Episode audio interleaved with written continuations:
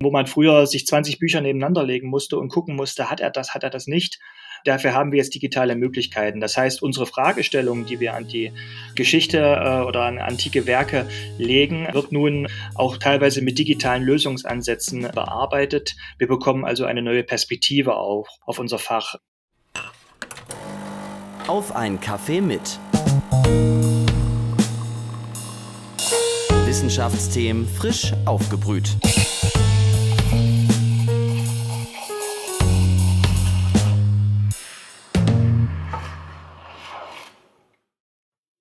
Hallo und herzlich willkommen zu einer neuen Folge von Auf ein Kaffee mit, dem Wissenschaftspodcast der Uni Leipzig. Mein Name ist Annika Seiferlein und hier bei Auf ein Kaffee mit spreche ich mit WissenschaftlerInnen der Uni Leipzig über ihre Forschungen. Ihr bekommt hier also alle möglichen Themen aus den Geistes- und Naturwissenschaften frisch aufgeblüht. Und übrigens, falls es euch schon aufgefallen ist, das ist unsere 25. Folge von Auf einen Kaffee mit, also unsere Jubiläumsfolge heute. Und ja, schreibt uns auch gerne mal, wie ihr die Folge fandet. Ähm, ihr erreicht uns über unsere Mailadresse kaffee.uni-leipzig.de. Schreibt uns also gerne, wenn ihr Feedback, Fragen oder Wünsche habt, an kaffee.uni-leipzig.de. Das ist kaffee at uni-leipzig.de. Oder schreibt uns auch gerne weiterhin über den Instagram-Kanal der Uni Leipzig. Ja, bei Auf einen Kaffee mit haben wir ja schon die ein oder andere Reise getätigt. Also wir waren ja schon auf den Galapagos-Inseln und äh, letztens erst in Polen und in Tschechien. Und heute machen wir eine ganz besondere Reise, und zwar eine Zeitreise in die Antike, vor allem so ins alte Rom. Und ich selbst war mit meiner Abifahrt in Rom und fand es total faszinierend, wie viele alte Gebäude dort noch erhalten sind. Also eigentlich echt Wahnsinn, dass die da teilweise schon seit 2000 Jahren stehen. Und Falls ihr euch auch für die Antike interessiert, gibt es hier in Leipzig das Antikenmuseum der Uni Leipzig. Und genau, das äh, stellt sehr viele Gegenstände aus dieser Zeit aus. Und nicht nur mich hat äh, die Faszination gepackt für diese Zeit, sondern offenbar auch meinen heutigen Gesprächspartner Dr. Oliver Breckel. Und er hat dieser auch zu seinem Beruf gemacht. Hallo, schön, dass Sie heute bei Auf ein Kaffee mit dabei sind. Ja, hallo und es freut mich sehr, hier dabei zu sein. Dr. Oliver Breckel ist seit 2016 wissenschaftlicher Mitarbeiter am Lehrstuhl für Alte Geschichte. Er ist dort regelmäßig in den Hörsälen und in den Seminaren anzutreffen. Außerdem ist er noch als Studienberater tätig. Ich habe mir heute ausnahmsweise keinen Kaffee gemacht tatsächlich, sondern ich habe mich für Tee entschieden. Äh, was bevorzugen Sie denn lieber, Tee oder Kaffee? Ähm, da bin ich ganz ehrlich. Ähm, grundsätzlich läuft bei uns im Büro die Kaffeemaschine immer und ich ähm, würde Kaffee tatsächlich immer vorziehen. Und habe natürlich auch mir einen Kaffee jetzt neben den ja. Laptop gestellt. Hm. Sehr gut. Das heißt, äh, trinken Sie dann den Kaffee schwarz oder? Den Kaffee trinke ich schwarz, ja. Okay. Auch wenn viele Kollegen immer ähm, tatsächlich monieren, dass es keine Milch bei mir im Büro gibt, aber tja, ich benutze sie halt kaum. Ja, ja. Ja, da äh, werde ich wohl auch jemand davon. Ähm, genau, äh, wir machen zu Beginn eine kleine Schnellfragerunde. Antworten Sie bitte so schnell und intuitiv wie möglich. Sind Sie bereit? Ja, ich bin bereit. Sehr gut. Ähm, wie arbeiten Sie lieber? Digital oder analog? Ähm, analog auf jeden Fall. Kommen wir zu den Sprachen. Englisch oder Latein? Ähm, mein Englisch ist definitiv besser, aber Latein natürlich für mein Fach besonders wichtig. Deswegen, ich möchte mich da gar nicht entscheiden wollen. okay, äh, dann Rom oder Athen? Rom auf jeden Fall. Mhm. Okay, dann, äh, vielleicht haben Sie sowas in die Richtung schon erwartet. Indiana Jones oder Asterix und Obelix? Das ist sehr einfach für mich. Asterix und Obelix. Okay, und dann haben wir noch äh, eine letzte Frage, und zwar Bücher lesen oder alte Gegenstände ausgraben? Als Althistoriker muss ich ja sagen, Bücher lesen. Das heißt, ähm, das ist so auch damit äh, verbringen Sie den Hauptteil Ihrer Zeit? Genau. Also der Gegenstand unseres Faches, also gerade für die alte Geschichte, ist es ja vor allem, sich mit Texten auseinanderzusetzen. Mhm. Das reine Ausgraben, das ist natürlich ähm, den Kollegen der Archäologie sozusagen vorbehalten, auch wenn es natürlich Kollegen gibt, die beides machen. Mhm, okay, ja. Ja, das äh, alte Rom, wir haben ja gerade schon davon gesprochen, ähm, es gibt Menschen, die sind davon total fasziniert und schauen sich jede, äh, ja auch TV-Doku zu dem Thema an und andere fanden das Thema vielleicht schon im Geschichtsunterricht eher langweilig. Wenn Sie jetzt Werbung für die alten Römer machen müssten, gäbe es da was Bestimmtes, was Sie was Sie sagen würden? Ähm, und ja, es ist immer sehr schwer, seine eigene Begeisterung dann auf andere Leute zu projizieren. Aber natürlich, ähm, was wirklich faszinierend an den alten Römern ist, ist natürlich, wenn man einmal Sie haben das ja in der Anmoderation selber gesagt, äh, wenn man einmal dort selber steht in solchen Städten wie, in, wie im alten Rom und dann einfach sieht, ähm, was vergangene Epochen uns sozusagen hinterlassen haben. Das ist eine ganz eigene Faszination und motiviert tatsächlich sehr viele Leute. Ich kenne auch Leute, die halt jetzt nicht das Fach studiert haben und aber trotzdem gesagt haben nach, meinem, nach ihrem Besuch in Rom, dass sie das so nicht erwartet hatten und dass sie sich jetzt für die Epoche mehr interessieren was man, ähm, wenn man jetzt keinen so richtigen Zugang zur Antike hat, was man vielleicht, äh, wenn man sich etwas näher damit beschäftigt, feststellen wird, ist, dass sich viele Sachen, ähm, die damals schon äh, ganz normal waren, dass sie sich auch heute noch bei uns im Alltag ähm, wiederfinden lassen. Das ist vielen Leuten gar nicht bewusst. Mhm. Aber was es damals schon gab und das ähm, kann vielleicht manche Leute vielleicht dazu anregen, sich etwas näher mit der Geschichte oder in dem Fall halt mit der Geschichte des alten Roms auseinanderzusetzen. Ja, ja da äh, werden wir auf jeden Fall noch die ein oder andere Frage dazu haben später. Ähm, wissen Sie, woher Ihr Interesse für, also an den Römern kommt? Gab es da so einen Punkt? Ähm, meine ersten Berührungspunkte mit äh, dem antiken Rom hatte ich tatsächlich äh, als Kind oder Jugendlicher mit Asterix und Obelix. Und ah. tatsächlich, ja. ähm, und das, diese Antwort werden Sie relativ häufig hören von Leuten, die sich mit dem Fach beschäftigt haben. Das ist sehr weit verbreitet. Bei mir war das eher eine grundsätzliche Interesse an der Geschichte. Also ich war damals auch noch vor dem Studium nicht unbedingt fixiert auf eine bestimmte Epoche. Und mhm. die Faszination dann für die alten Römer, die hat sich tatsächlich dann so im Laufe des Studiums herausgestellt. Und ich glaube, das waren dann auch die Exkursionen, die wir mit dem Lehrstuhl unternommen haben. Wir waren äh, zum Beispiel in damaligen Kleinasien, heutige Türkei, und haben uns antike Städte angeguckt. Und da ist dann so die Begeisterung für die Antike ähm, deutlich bei mir ausgebrochen. Mhm. Und das, was ich vorhin gemeint habe, wenn man einmal wirklich in so einer Ruine steht und wenn man sich dann etwas näher damit beschäftigt hat, ähm, was ich dann im Laufe meines Studiums gemacht habe, hat es sich dann herauskristallisiert, dass ich ähm, Rom ähm, nochmal innerhalb der Antike nochmal etwas spannender fand. Mhm. Und natürlich dann auch mein Rom-Besuch selber, ähm, der natürlich sehr viel damit zu tun hat, dass sich dann auch diese Begeisterung herausgestellt hat.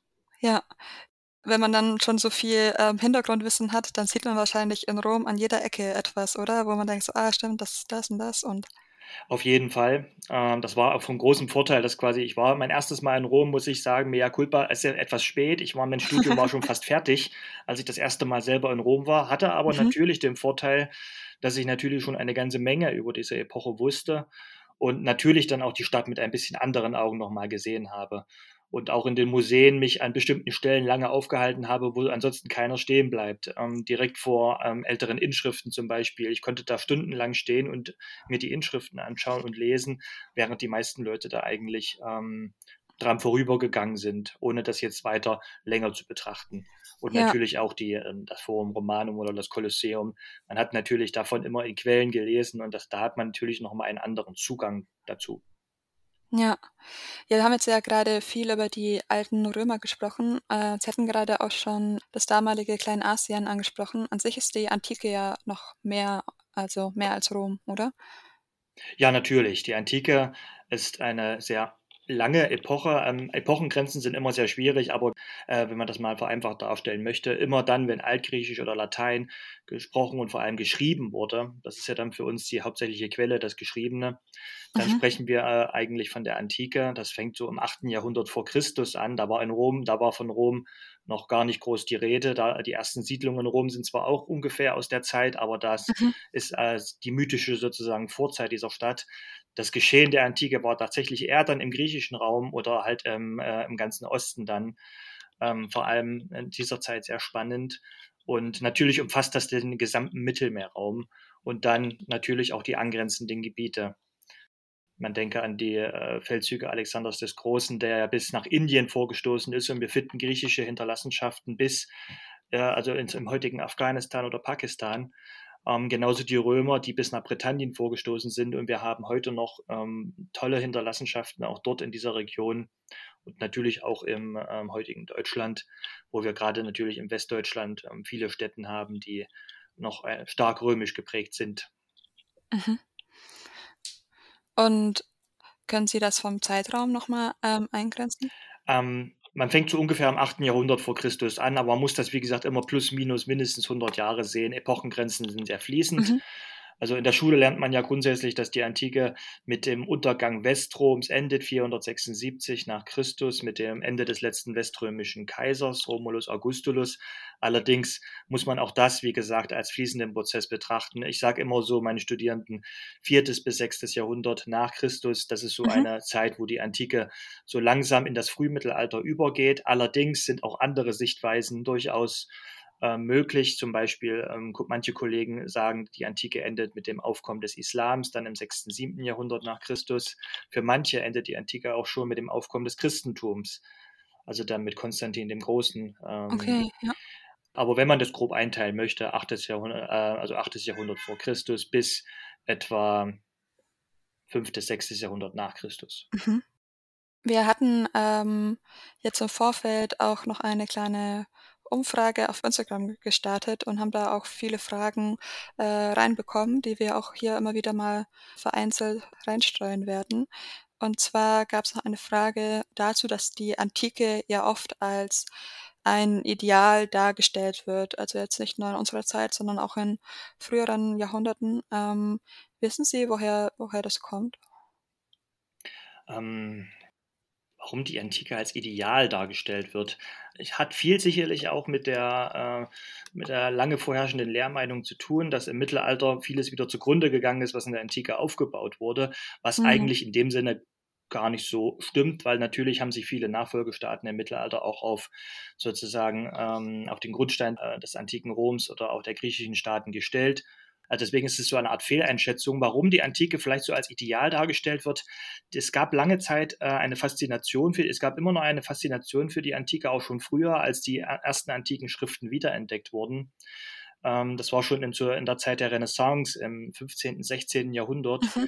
Und dann wurde die Antike so ein bisschen Sicherlich aufgrund auch von verschiedenen Errungenschaften der Antike wie Aufkommen der Demokratie und anderer Gesellschaftsformen, aber auch der Architektur auf jeden Fall und natürlich der an, äh, antiken Texte, früherer antiker Dichter.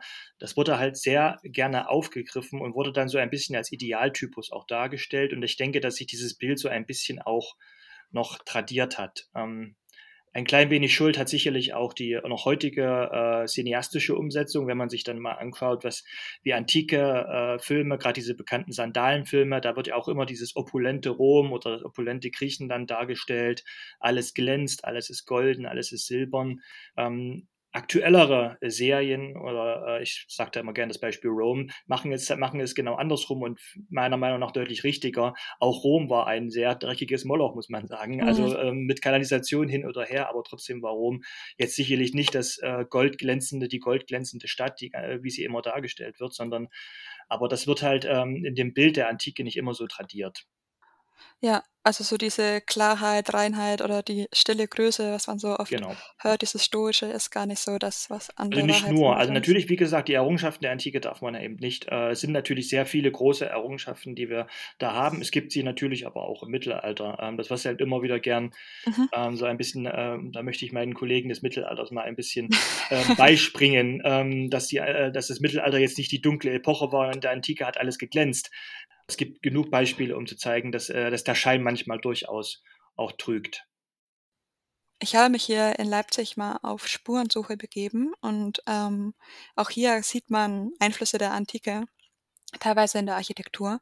Und wir haben dazu auch eine kleine Umfrage auf Instagram gemacht und da war zum Beispiel die Albertina, das Bundesverwaltungsgericht und auch äh, so ein Pavillon im Clara Zetkin Park dabei und die hatten alle so ähm, Elemente, die an antike Architektur erinnern. Und das sind jetzt ja so ähm, quasi sichtbare oder ähm, sehbare Einflüsse der Antike. Ähm, aber an sich wirkt die Antike heutzutage ja auch immer noch in Bereichen, an die man jetzt vielleicht nicht direkt denkt. Sie hatten ähm, äh, das ganz am Anfang ja schon erwähnt. Wo beeinflusst uns denn die Antike heutzutage immer noch? Ähm, also wo man es am wenigsten äh, meistens äh, mitbekommt, ähm, was aber uns alltäglich überall und äh, immer wieder begleitet, ist natürlich die Sprache. Bestimmte Fachausdrücke, ob sie nun aus dem Lateinischen oder Griechischen kommen, sind für uns ganz normal, aber uns wird gar nicht, ähm, uns wird gar nicht bewusst, dass sie eigentlich einen antiken Ursprung haben. Ähm, zum Beispiel fast jeder äh, Begriff für einen äh, bestimmten Facharzt kommt aus dem äh, Griechischen. Gynäkologie, äh, Gyn ist die Frau, ähm, Polizei kommt vom Polis. Äh, also fast viele gängige Begriffe, die für uns heute alltäglich sind, äh, haben diesen antiken Ursprung und natürlich hat sich auch äh, unsere Sprache immer weiterentwickelt. Auch wenn unser, auch wenn äh, Deutsch in dem Sinne natürlich aus einer anderen Sprachfamilie kommt, hat es trotzdem natürlich viele Ausdrücke ähm, übernommen, die, wie gesagt, einen antiken Ursprung haben. Äh, natürlich die antike Gesetzgebung. Die ersten großen Gesetzeswerke äh, ähm, haben wir auch in der Antike und die, war, die hatten eine sehr, sehr lange ähm, Gültigkeit und waren die Grundlage für alle späteren großen Gesetzeswerke. Auch diese Gesetzeswerke haben sich natürlich über die Zeit ähm, entwickelt. Ähm, also das, was wir heute unter moderner Gesetzgebung verstehen, war natürlich in der Antike nochmal ganz anders. Und da gab es äh, im antiken Griechenland gab es zu Beginn zum Beispiel keine, äh, zum Beispiel Anwälte sozusagen. Da war das ganz andere, lief ein Gerichtsprozess noch ganz anders ab. Aber zumindest wurden so bestimmte Grundrechte für auch, auch für Angeklagte. Das wurde so nach und nach wurde das auch eingeführt zum Beispiel. Diese Prozesse haben auch ihren Ursprung sozusagen in der mhm. Antike. Äh, und wie, wie, wurden diese Gesetze damals verbreitet? Das interessiert mich gerade nur. Ich hatte gerade noch im Kopf, dass dann so auf Steintafeln irgendwie äh, ausgestellt wird. Ja, das war sehr unterschiedlich. Natürlich äh, sehr viel verschriftlicht als, ähm, als Inschrift sozusagen. Mhm. Wurden solche Gesetzestexte aufgestellt. Da kommen wir natürlich zu der, einer ganz anderen Frage, wer konnte das alles lesen? Deswegen mhm. kann man mhm. auch davon ausgehen, dass sie sicherlich oft vorgelesen wurden. Ähm, aber wie viel jetzt das gemeine Volk wirklich davon mitbekommen hat, das ist eine sehr spannende Frage, ähm, die auch nicht abschließend zu klären ist. Ähm, aber was wir auf jeden Fall haben, so sind uns auch viele antike Gesetzestexte überliefert, äh, auf Stein gemeißelt, auf jeden Fall.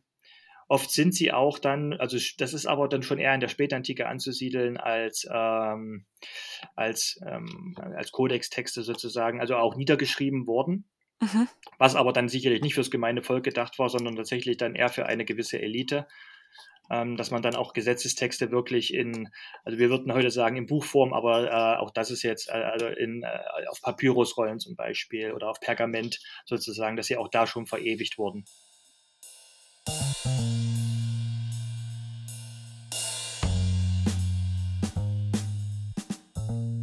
Sie forschen ja auch zur Antike und auch ähm, zum alten Rom im Speziellen. Und in Ihrer Promotion ging es jetzt so ganz grob formuliert um die Flucht von Menschen in das Römische Reich. Äh, was hat Sie denn an dem Thema konkret fasziniert? Ich wurde zu dem Thema tatsächlich inspiriert von ähm, eher aktuelleren Ereignissen. Und zwar damals, ähm, ich muss mich kurz überlegen, 2014 war ja die äh, Maidan-Revolution in, äh, in der Ukraine, wo der ukrainische Präsident nach Russland äh, geflohen ist, was ähm, rein logisch war, weil das war sein nächster Verbündeter. Und ich hatte mir halt überlegt, das ist ja ein Phänomen, was wir in der Neuzeit durchaus häufiger vorfinden, dass wenn ein Staatsoberhaupt gestürzt wird, er das Land verlässt. Das betrifft häufig Diktatoren, aber durchaus auch andere äh, ähm, Regierungsformen. Und dann kommt die Frage, wohin gehe ich, dort, wo ich mich sicher fühle. Mhm. Und das zum nächsten Verbündeten natürlich. Und dann äh, war die Überlegung, sowas dürfte es doch auch im antiken Rom gegeben haben. Und ich habe mich dann nur mal kurz eingelesen, auch in die Quellen, und habe dann festgestellt, tatsächlich haben, äh, gab es eine sehr große Anzahl von Personen, also wir reden hier nur von Eliten. Ich konnte äh, jetzt das einfache Volk sich da anzugucken und dann auch einzelne Personen des einzelnen Volkes zu greifen, ist, ist aus den Quellen so gut wie nie möglich. Mhm. Aber mhm. halt gerade solche Eliten, also Staatsoberhäupter oder zumindest die eine sehr gehobene Stellung in ihren Staaten inne hatten, die kann man durchaus immer mal wieder fassen. Und ich habe festgestellt, dass das durchaus ein sehr verbreitetes Phänomen in der Antike war, was in der Forschung bisher noch nicht in der Form berücksichtigt wurde. Und ähm, ja, so ist die Idee der Promotion äh, sozusagen entstanden. Und das hat mich sehr fasziniert, dieses Phänomen. Auch die Frage halt, wie Rom mit den einzelnen Personen dann immer umgegangen ist. Und es hat sich herausgestellt, dass man äh, sie alle erstmal aufgenommen hat, ähm, aber auch je nachdem, wo sie halt herkamen und wie die politische, politische Situation war, hat man ihnen geholfen oder eben auch nicht. Es konnte mhm. durchaus sein, dass ein Staatsoberhaupt sofort wieder eingesetzt wurde von Rom. Es konnte aber auch durchaus sein, dass er den Rest seines Lebens im Römischen Reich leben musste, weil er eben nicht mehr zurück konnte.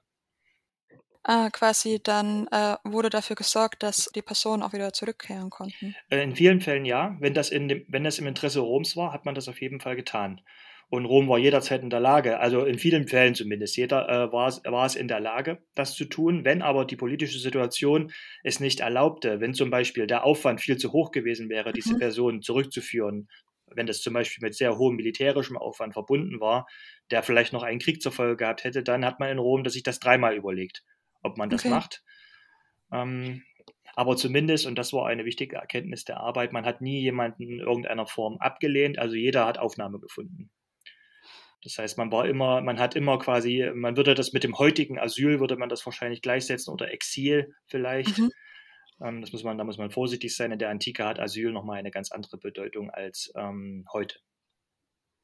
Äh, möchten Sie da kurz darauf eingehen, inwiefern die Bedeutung anders war?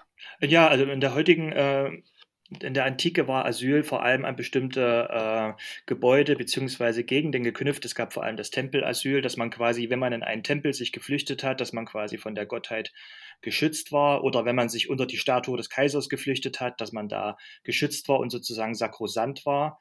Man mhm. hat es aber nicht, äh, dieser Begriff Asylia, der stammt ja aus der Antike, also ist ein griechisches Wort, okay. aber äh, man hat eben da, äh, darunter nicht verstanden, dass sich jemand in einen, äh, in einen anderen Staat, also zum Beispiel nach Rom flüchtet. Das hat man eben nicht als Asylia bezeichnet, sondern Asylia war ganz klar auf diese ja, religionsspezifische Angelegenheit ähm, äh, mhm. gemünzt worden, nämlich dass man sich zum Beispiel äh, in einen Tempel, in einen heiligen Bezirk flüchten konnte und dass man so, das galt vor allem zum Beispiel für, flüchtige Sklaven, die konnten das machen, dass man zumindest dann im Tempel sicher war. Hat mhm. auch nicht immer geklappt. Also es gab durchaus auch antike Machthaber, die haben sich um sowas überhaupt nicht geschert und um das Wohlwollen der Götter, die sind dann einfach rein und haben die Leute rausgeholt. Aber es gab durchaus, also es gab heilige Bezirke sozusagen, denen dieses Asylrecht äh, verliehen wurde und man war sozusagen sakrosant. Hm, aber es war eben nicht diese äh, eher größere Bedeutung, die wir halt heute bei Asylsuchenden, bei, bei Schutzsuchenden, ähm, das ist ja nun ein sehr aktuelles Thema, mhm. ähm, diese Bedeutung hatte es in der Antike, hatte das Wort Asyl, Asyl ja in dem Sinne nicht. Und weil wir auch gerade von äh, Bezügen äh, auf die heutige Zeit ähm, geredet haben. Wir hatten auch noch eine Frage bekommen zur Demokratie in der Antike. Und zwar, ob man etwas davon lernen kann für unsere heutige Demokratie.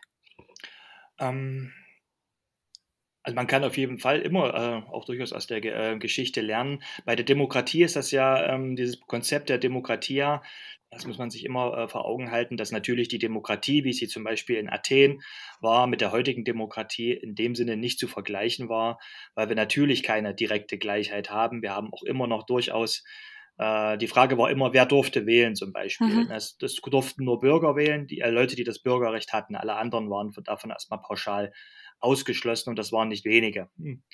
Natürlich gab es auch viele Unfreie in dem Sinne noch. Ähm, mhm. Andere Prozesse wiederum, ähm, was ich sehr spannend finde, also mein äh, ähm, Kollege zum Beispiel, der mit mir im Büro sitzt, der forscht zum Beispiel zum antiken Losverfahren. Also da wurde alles grundsätzlich ausgelost. Das heißt, wenn jemand ein Prozess ähm, ähm, wegen einem bestimmten rechtlichen Sachverhalt anstand, wurden Richter ausgelost und diese wurden auch noch den verschiedenen Prozessen zugelost. Es war also sozusagen unmöglich, in irgendeiner Form dazu, oder sagen wir mal, es war sehr schwer, in der Form, in irgendeiner Form zu manipulieren. Mhm. Also das finde ich äh, eine sehr faszinierende Idee eigentlich. Ob man das jetzt übertragen kann, ist eine ganz andere Geschichte. Aber ähm, ich finde grundsätzlich diese, diese Herangehensweise, dass ich äh, es quasi dem Zufall überlasse, ähm, mhm. wer äh, die Entscheidung in einem bestimmten Gerichtsverfahren hat, äh, ist ein sehr interessantes Konzept. Ähm, ansonsten können wir natürlich viel in dem Sinne davon lernen, wie solche äh, Konzepte entstanden sind und wie sie sich weiterentwickelt haben. Denn letztendlich äh, ist auch der Begriff Demokratie auf ständigen Wandlungen unterworfen und wird auch weiterhin Wandlungen unterworfen sein.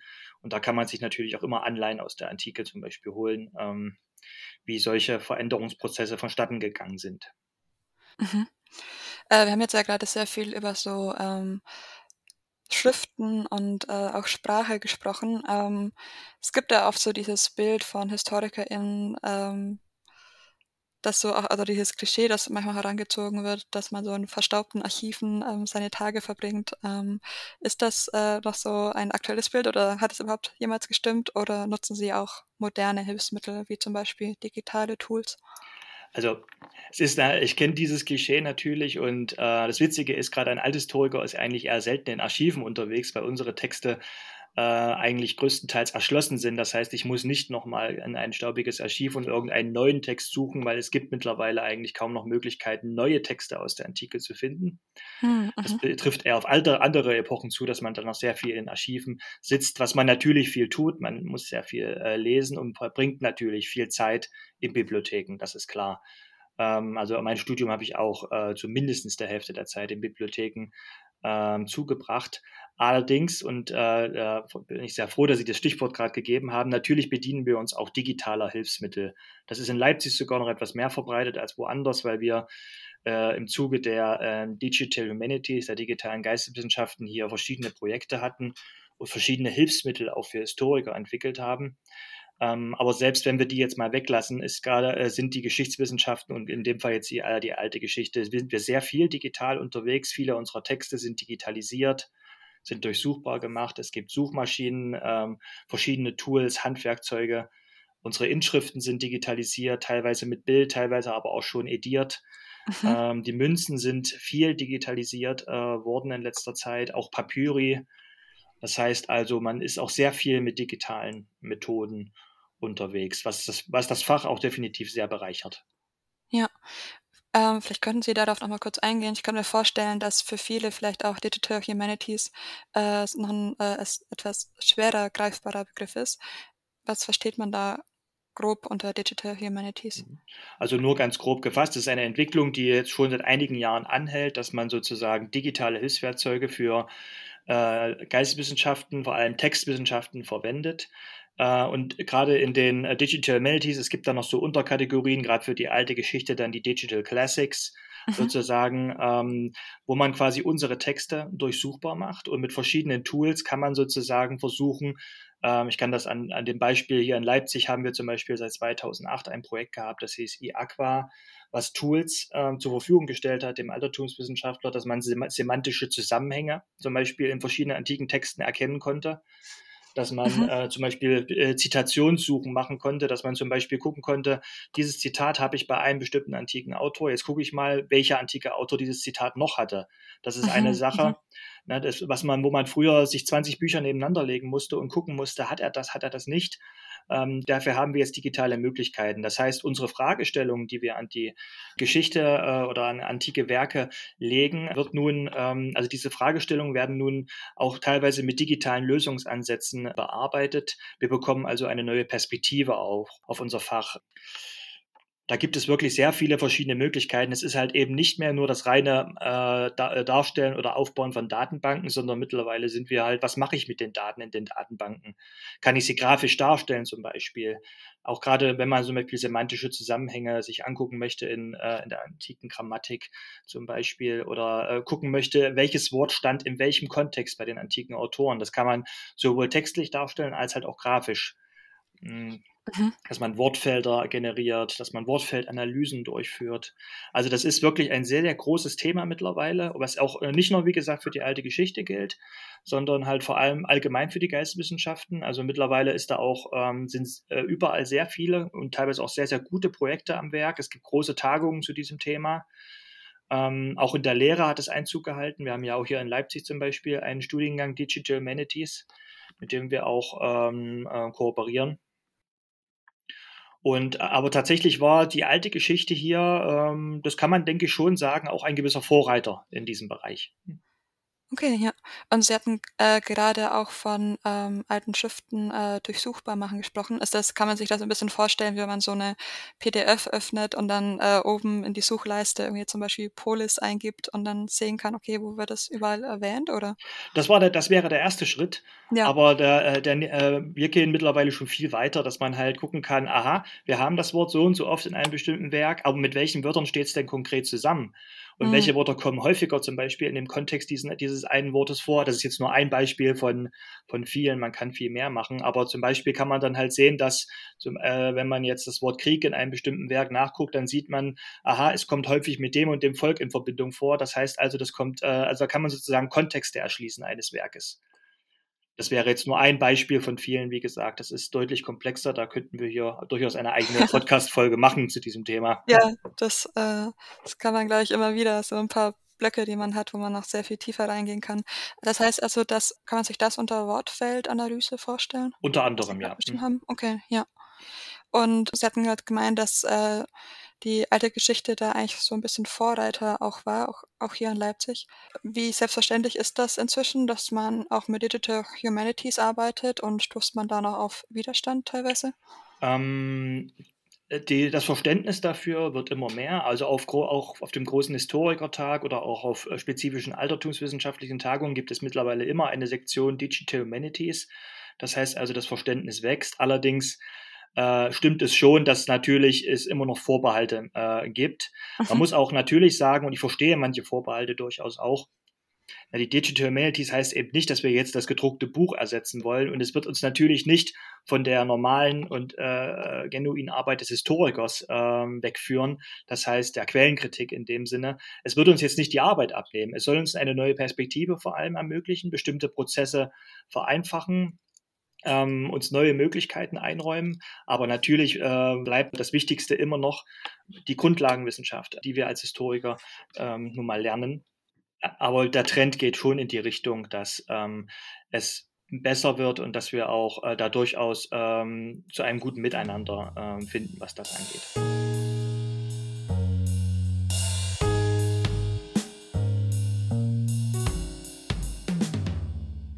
Sie arbeiten auch als Studienberater am Lehrstuhl für Alte Geschichte und ähm, dort wird ja nicht nur Geschichte, sondern zum Beispiel auch Archäologie als Studiengang angeboten. Und ich kann mir jetzt vorstellen, dass vielleicht auch ein paar Studieninteressierte zuhören und die jetzt vor einem Bachelorstudium stehen. Ähm, wann sollte man sich denn für Archäologie und wann für ein Geschichtsstudium entscheiden? Also wenn man jetzt mal die Fächer vergleichen wollte, wir sind eine reine Textwissenschaft und die Archäologie, die man auch nicht immer so als die Archäologie bezeichnen äh, kann, weil wir haben hier in Leipzig ja zwei äh, äh, Lehrstühle, die sich damit beschäftigen. Das ist die klassische Archäologie. Die beschäftigt sich dann, äh, ich hoffe, die Kollegen äh, hören jetzt nicht zu und äh, ich erzähle jetzt irgendwas Falsches, aber nein, ich denke, das kriege ich halbwegs hin, beschäftigen sich vor allem mit den Hinterlassenschaften aus der Antike, sozusagen griechisch-römisch und sich durchaus auch mit Texten immer mal beschäftigen, aber natürlich hauptsächlich mit den ähm, äh, materiellen Hinterlassenschaften. Und wir haben noch die Ur- und Frühgeschichte, die sich sozusagen vor allem mit den Epochen archäologisch vor allem auseinandersetzt, die wo keine Schrift vorhanden ist. Hm, mhm. Das heißt also, sie vor allem auch, wenn wir jetzt mal in der Region bleiben wollen, hier, hier in Sachsen sehr viel gräbt, zum Beispiel. Ähm, mhm, an der Lausitz und. Genau, genau. Ja. Aber das, diese Fächer äh, unterscheiden sich da schon nochmal ähm, deutlich. Das Schöne in Leipzig ist, wir haben einen Studiengang, einen BA entwickelt, ähm, Archäologie und Geschichte des alten Europa, wo alle drei Fächer miteinander vereint sind. Das heißt, und das ist für gerade für Studieninteressierte und Studienanfänger ein großer Vorteil. Man muss sich auch nicht von Anfang an auf einen Schwerpunkt in einem dieser drei Fächer sozusagen äh, festlegen, sondern man studiert erstmal zwei Semester lang in allen drei Fächern Module man mhm. schnuppert mal sozusagen in alle drei Fächer rein und erst im dritten Semester entscheidet man sich dann für einen Schwerpunkt, was immer noch nicht heißt, dass die anderen beiden Schwerpunkte dann völlig unter den Tisch fallen. Es gibt gemeinsame Lehrveranstaltungen. Man kann durchaus auch das zweite Fach im zum Beispiel Wahlbereich weiter studieren. Wir führen quasi Textwissenschaften und Archäologie hier zusammen, zeigen auch und möchten vor allem auch zeigen, dass sich beide Wissenschaften äh, stark bereichern können. Ähm, oft haben wir es äh, ja auch so, dass wir Manche Ereignisse haben wir nur in der Schrift, äh, manche Ereignisse haben wir auch nur archäologisch nachgewiesen. Viele Ereignisse haben wir auch mit beiden Quellengattungen nachgewiesen. Und dann wird es natürlich nochmal umso spannender, wenn man dann guckt, vor allem wenn sich dann Widersprüche auftun. Also man muss durchaus, und das ist das, auch das Ziel dieses Studiengangs, ein Verständnis für, für alle drei Fächer zu schaffen, um halt auch die, äh, um dann sozusagen auch ähm, die Probleme, aber auch die Chancen einer Zusammenarbeit besser verstehen zu können. Und ich hatte ja in der, äh, Einleitung oder ganz am Anfang ja schon das Antikenmuseum erwähnt und, äh, dort gibt es ja auch 'ne recht große Sammlung. Kann man denn als, äh, Studierender dann auch damit arbeiten? Ähm, ja, kann man tatsächlich. Ähm, wenn man bei uns im Studiengang, ähm, startet, wenn man sich dann vor allem in den Schwerpunkt in den Schwerpunkt klassischer Archäologie, äh, für diesen Schwerpunkt entscheidet aber selbst wenn man diesen Schwerpunkt nicht hat, gibt es durchaus Möglichkeiten, ins Antikenmuseum reinzuschnuppern, mal selber eine Führung zu machen. Man sucht natürlich das, was jedes, jedes Museum braucht, immer Unterstützung, ob das nun Aufsicht ist oder ob das mal Auf- und Abbau von Veranstaltungen sind, aber auch die Konzeption von, Veranstalt äh, von Veranstaltungen oder Ausstellungen. Ähm, und da ist das Antikenmuseum immer auch auf studentische Hilfe angewiesen. Das ist sogar erwünscht, dass man, also man hat sozusagen dort einen direkten Zugang zu Museologie. Und viele Studierende sind, haben dort äh, schon ähm, gearbeitet. Das wird man auch jetzt, wir planen ja jetzt gerade auch schon die Museumsnacht und die Kollegen haben sich da schon wieder einiges ausgedacht. Äh, und da sind auch sehr viele Studierende beteiligt. Kommen wir noch zu Ihrer Arbeit als äh, Studienberater. Ich selbst hatte jetzt zum Beispiel, also ich studiere Kulturwissenschaften, hatte meine Studienberatung tatsächlich äh, bis jetzt noch nicht zu Rate gezogen. Ich glaube, das liegt vielleicht auch so ein bisschen daran, dass ich das äh, vor allem äh, damit verordnet habe, dass es äh, für Studieninteressierte vor allem gedacht ist.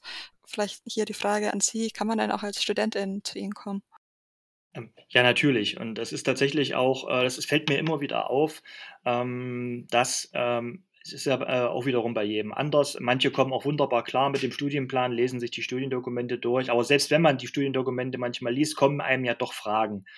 Und das ist dann teilweise wirklich auch falsche Scheu, wenn man dann sagt, na, ich will jetzt den Leuten nicht auf die Nerven gehen. Ja, dafür, genau dafür sind wir da und wir ähm, sind, ich stehe eigentlich, also ich persönlich stehe auch jederzeit für Fragen zur Verfügung, gerade wenn es um den, wie möchte, äh, um die Frage geht, wie möchte ich mir mein, äh, wie möchte ich mein Studium strukturieren? Mhm. Macht es zum Beispiel Sinn, einen Erasmus zu machen nebenbei? Oder ähm, kann ich mir aber bestimmte Sachen anrechnen lassen? Auch diese Fragen können wir auch immer klären. Äh, es gibt durchaus einige kreative Lösungen, die wir da immer finden können Gerade auch, mhm. wenn jemand zum Beispiel im Ausland war und sich fragt, hm, kann ich mir diese Leistung jetzt anrechnen lassen? Das, da geht man natürlich auch zum Erasmus-Koordinator, aber auch ich kann da zum Beispiel ähm, durchaus helfen aber auch für alle, äh, für alle anderen Fragen. Hm, also das ist sozusagen, äh, da bin ich auch sehr dankbar dafür, dass Sie, äh, das jetzt angesprochen haben, nicht nur für Studieninteressierte, wo ich natürlich auch immer zur Verfügung stehe und wir machen ja auch Veranstaltungen dafür, Studieninformationstag und so weiter, mhm. aber auch für Fragen im Studium stehen wir immer zur Verfügung und da möchte ich, kann ich nur die Studierenden wirklich ermutigen, da auch keine falsche Scheu zu haben und gerne ähm, mit ihren Fragen dann auch zu mir zu kommen. Und Sie sind ja auch in der Lehre tätig und haben da dann bestimmt auch einen guten, äh, Blick dafür, auch, äh, wie was gut kombiniert werden könnte und so weiter, oder?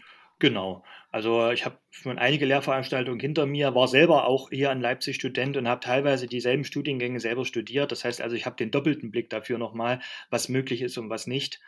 Und, ähm, deswegen, ähm, habe ich da auch immer ich habe auch vollstes Verständnis, wie gesagt, dass manches auch durchaus verwirren kann, äh, was in den Studiendokumenten steht oder was, ja. was den Studienverlaufsplan angeht. Gerade wenn es um die Frage geht, studiere ich ein bisschen länger, was durchaus völlig normal ist. Man kann auch, wie gesagt, Urlaubssemester nehmen. Mhm. Man, es gibt verschiedene Fördermöglichkeiten für Studierende. Auch das wird manchmal nicht gesehen. Und ähm, was leider, und das ähm, fällt leider auch mir und meinen Kollegen immer wieder auf, was viel zu wenig genutzt wird, ist, wie gesagt, dieses Erasmus-Programm, weil viele Leute halt auch Angst haben, dann ihr Studium nicht mehr zu schaffen. Mhm. Und ich kann auch diese Angst verstehen, gerade wenn man mit BAföG zu tun hat und so weiter. Aber es gibt ja auch da viele schöne Fördermöglichkeiten. Und ähm, ich habe auch persönlich selber Erasmus gemacht und konnte mir tatsächlich sehr viel anrechnen lassen. Also mein Studium hat sich dadurch gar nicht verlängert. Da war ich eigentlich äh, ganz froh, dass das so geklappt hat. Ich hatte dieselben Bedenken, habe mich dann beraten lassen und das hat ähm, sehr gut funktioniert. Aber ich glaube, das könnte einer der Hauptgründe sein, warum das Angebot, wir haben so viele schöne Kooperationsmöglichkeiten mit anderen Universitäten, dass das bisher immer noch zu wenig angenommen wird und viele Plätze einfach unbesetzt bleiben. Ich kann mir jetzt auch gut vorstellen, dass äh, der, der Einblick die ein oder andere vielleicht auch äh, motiviert und ähm, vielleicht die, wenn man ein bisschen zögert, dass dann quasi nochmal diesen kleinen Schubs gibt. Ähm, genau, wir haben jetzt äh, noch zwei Fragen, die wir äh, über Instagram auch reinbekommen haben. Und äh, wir dachten, wir werfen die hier mal noch mit rein und schauen, was Ihre äh, Antwort dazu ist. Ähm, Sie hatten es ja auch vorhin äh, schon von Münzsammlungen gesprochen. Haben Sie denn eine, eine Lieblingsmünze Gute Frage. Ähm, es gibt unglaublich viele antike Münzen und wir haben ja in Leipzig ähm, das Glück, dass wir eine schöne Münzsammlung haben an der Universitätsbibliothek. Ich selber habe im Büro, steht auch für interessierte Studierende immer gerne zur Verfügung, eine Münzabgusssammlung, das heißt Gipsabgüsse von antiken Münzen. Mhm. Eine direkte Lieblingsmünze, gebe ich offen zu, habe ich nicht. Wenn dann eher, würde ich mich eher so auf eine äh, auf einen kurzen Zeitraum, wo ich die Münzen wirklich sehr interessant finde, äh, äh, mich beschränken wollen.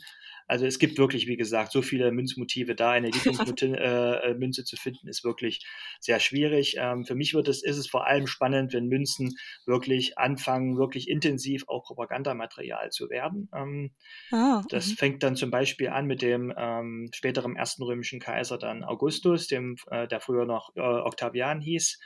Und der halt versucht hat, auch ganz gezielt mit seinen Münzbildern die ähm, öffentliche Meinung auch zu seinen Gunsten ähm, zu beeinflussen, sich halt in ein bestimmtes Licht zu rücken. Und er hat damit sozusagen auch so eine gewisse Blaupause geliefert für viele spätere Kaiser, das ihm gleich zu tun. Hm. Vielleicht noch sehr schön finde ich zum Beispiel viele Münzbilder aus dem klassischen Athen, weil mhm. die halt auch ganz klassisch das Stadtwappen drauf haben. Das ist die Eule. Und diese Münzbilder sehen der heutigen 1-Euro-Münze äh, aus Griechenland ähm, verblüffend ähnlich. Und das hat mich, äh, das zeige ich auch immer wieder gern den Studierenden. Also wenn jetzt Studierende von mir zuhören, äh, wir haben ja noch eine Sitzung Numismatik, die Münze werde ich Ihnen auf jeden Fall zeigen. ja, das, das spannend. Mich, das fand ich immer besonders schön. Mhm. Und dann wurde noch gefragt, äh, ob Sie eine äh, mythische Figur haben, die Sie am liebsten haben? Eine mythologische Lieblingsfigur. Ich muss ja zugeben, dass ich ähm, in der antiken Mythologie ähm, gar nicht so viel ähm, unterwegs bin. Ähm, natürlich kennt man sich in der äh, antiken ähm, Götterwelt äh, ein bisschen au, äh, aus. Ähm, aber eine direkte Lieblingsfigur in der antiken Mythologie habe ich eigentlich ähm, nicht, muss ich pauschal sagen. Ich habe mir darüber, gebe ich auch offen zu, gar nicht so viel Gedanken gemacht.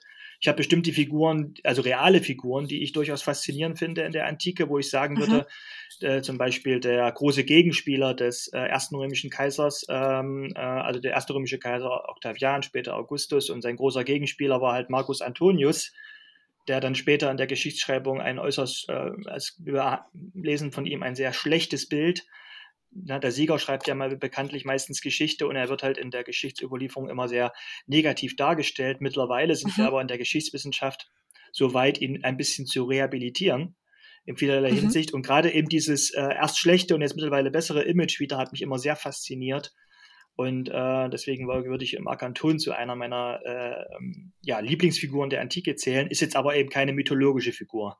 Ja. Das, das tut mir jetzt leid. Äh, aber Ja, ich meine, da gibt's ja bestimmt sehr viele Bereiche, äh, in der Antike, wo man, äh, einen Fa Favorit haben könnte, aber man muss sich ja dann auch ein bisschen, äh, begrenzen und spezialisieren, sonst sind es vielleicht genau. auch keine Favoriten mehr. Es ist tatsächlich aber auch so, dass die Antike ist ja nun ein großes ein großes Feld, wie alle anderen Epochen auch, und man spezialisiert sich ja dann doch auf eine auf mehrere bestimmte Aspekte wo man mhm. dann sozusagen dann auch der wirkliche Experte sozusagen wird. Das heißt nicht, dass andere äh, Sachen dann runterfallen und wenn man später zum Beispiel eine Professur in diesem Fach innehaben möchte, muss man schon sich in allen Zeiten der Antike dann auch zurechtfinden. Aber selbst wenn man mal genau darauf achtet, selbst Professuren haben natürlich klare Präferenzen. Hm. Aber das äh, kristallisiert sich, wie gesagt, dann auch im Laufe der Zeit erst raus. Bei manchen auch erst wirklich mit der Promotion, wenn man dann sozusagen im Fach ist. Manche können sich gar nicht entscheiden, wo jetzt wirklich ihre Präferenz liegt, weil alles super spannend ist. Und das kann ich durchaus verstehen. Das war's mit unserer Folge zur Antike, ähm, ganz speziell zum alten Rom. Ähm, die ist teilweise gar nicht so weit weg, wie man meint, und vor allem hat die Forschung damit viel, viel weniger mit verstaubten Archiven zu tun, wie vielleicht das eine oder andere Klischee vermuten lässt. Ja, ich finde es aber auch gut, dass wir mal dieses Ideal hinter dem Begriff Antike betrachtet haben, ein bisschen reflektiert haben und äh, fand es spannend zu sehen, welche Bezüge es auch noch in die, in die Gegenwart gibt. Vor allem das mit dem äh, mit der Eule und der Stadtwappen fand ich jetzt auch sehr spannend zum Schluss. Ähm, ja, schön, dass ihr bis hierhin zugehört habt. Ihr findet wie immer alle Folgen von Auf einen Kaffee mit auf äh, allen Streaming-Plattformen und natürlich auch auf dem YouTube-Kanal der Uni Leipzig. Und bei Fragen oder Anmerkungen könnt ihr jetzt direkt über unsere Mailadresse erreichen, kaffee.uni-leipzig.de oder weiterhin über den Instagram-Kanal der Uni Leipzig. Lieber Herr Breckel, vielen Dank, dass Sie heute bei Auf Kaffee mit dabei waren. Ich wünsche Ihnen noch einen schönen Tag. Vielen, vielen Dank. Wünsche ich Ihnen auch. es hat großen Spaß gemacht. Ja, und mich auch. gerne jederzeit wieder.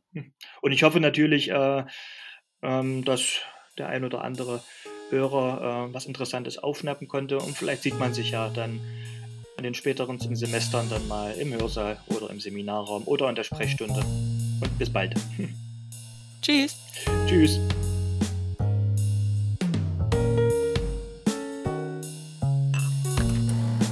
Auf ein Kaffee mit. Wissenschaftsthemen frisch aufgebrüht.